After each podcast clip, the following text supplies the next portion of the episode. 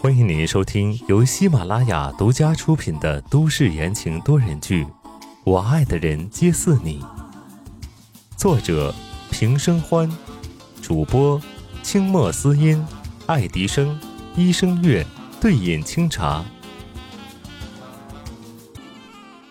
第一百五十四章，一条船上的人。隔天早上，阳光洒满了一地。空气中涌动着暖意。床上的人动了动，又动了动。温之夏迷迷糊糊的，眼皮沉沉的睁不开，眼球不断的转呢转呢。忽的，一抹带着诗意的温暖落在了他的眼睛上，耳边响起了熟悉的声音：“小东西，起床了。”宋时清笑着。又在温之夏的眼皮上落下一个吻。温之夏挣扎着睁开了眼睛，一张熟悉的脸近在咫尺，高挺的鼻梁，深邃的眼睛，薄薄的嘴唇，是他。阿青，对不起。温之夏还有点弱，淡淡的道歉。经历过这么多。他明白，两个人相处最重要的就是信任。他相信他，所以他要提出来劝林墨的时候，即使他很不愿意，也同意了。但是最后，他还是把自己置于了危险之中，让他担心了。所以，他先道个歉，先说对不起。宋时清伸手摸了摸温之夏的脸，将他额边的碎发顺到了一边。眼里淬满了温柔。没关系，你没事就好，没事就好。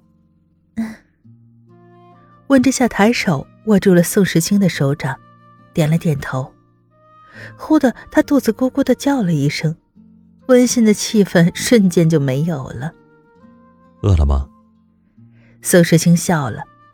温之夏尴尬的扯了扯嘴角，这已经好几天没吃东西了，怎么会不饿呢？你等等。宋时清让人买了些清淡的粥和小菜，没一会儿就送过来。打开病床上的隔板，宋时清扶着温之夏坐起来。温之夏眼睛一眨不眨的看着食物。宋时清看在眼里，想笑：“ 这小东西啊，看来是真的饿坏了。”咬了一口粥，宋时清缓缓的吹凉，送到了温之夏的嘴里。温之夏吃到肚里，身上都暖和了。慢慢的吃完早饭，温之夏舒服的往后一躺。吃饱了。宋时清把东西收到了旁边的桌子上。温之夏精神好多了，摸了摸肚子。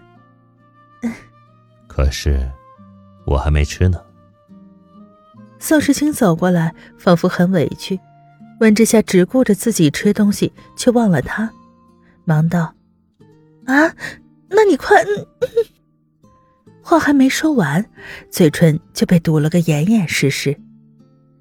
宋时清轻柔的吻着她，嘴唇微微的颤抖。温之夏瞪大了眼睛，缓缓的闭上，微微的张开了小嘴，邀请着。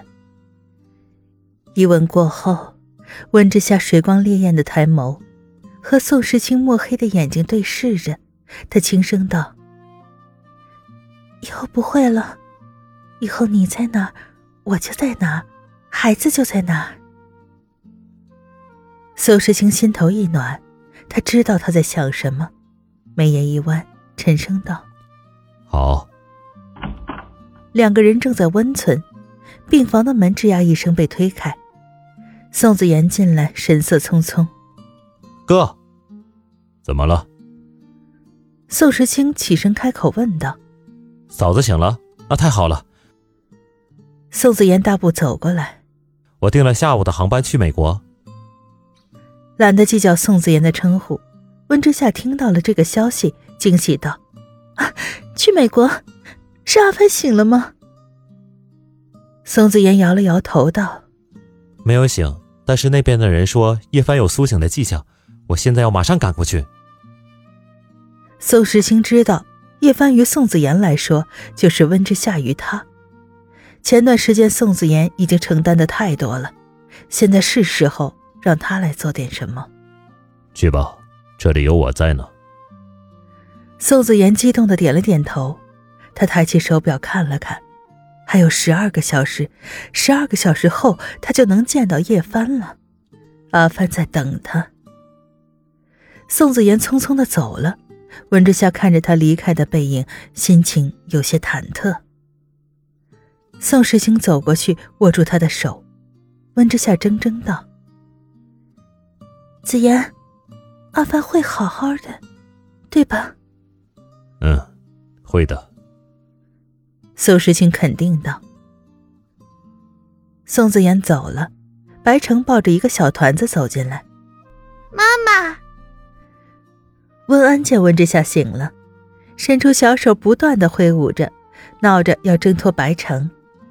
白城把小团子往地上一放，小团子蹭蹭的跑过去，吧唧一下趴在了温之夏的床上。病床一震，温之夏的肚子突然一疼，脸色唰的白了一下。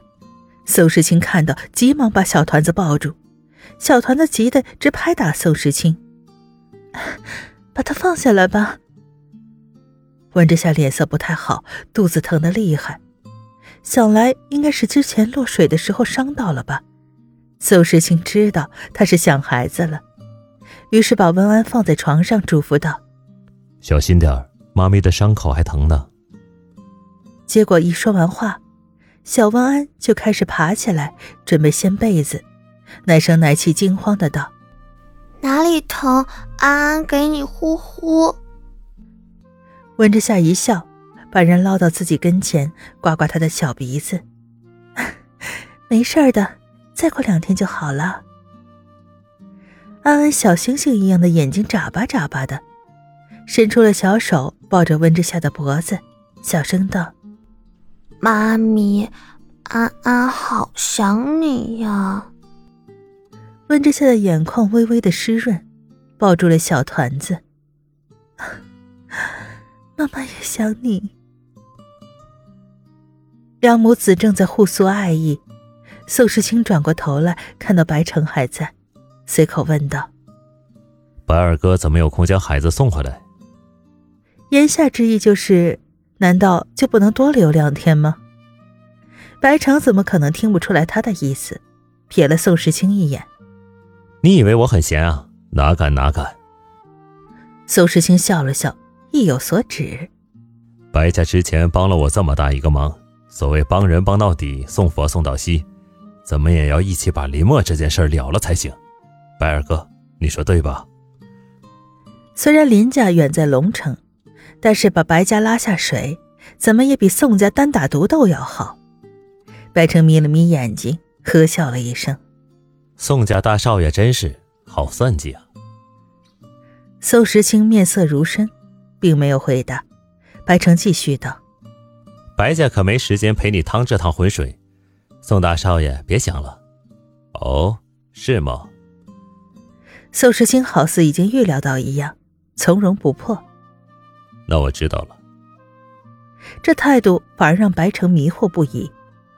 白城上下打量着这位传言中的宋家当家人，他的葫芦里到底卖的什么药啊？正要问什么的时候，打开的门外一个人影晃动。白城余光扫到了那人，是他。我不管你想什么，总而言之，你别打白家的主意。白城撂下了一句话，几步走了出去。宋时清眉眼深深，看了看病床上互相依偎嬉闹的妻儿，走过去关上了门，低声回答白城的话：“白家和宋家，早就是一条船上的人了。”听众朋友们，本集播讲完毕，感谢您的收听。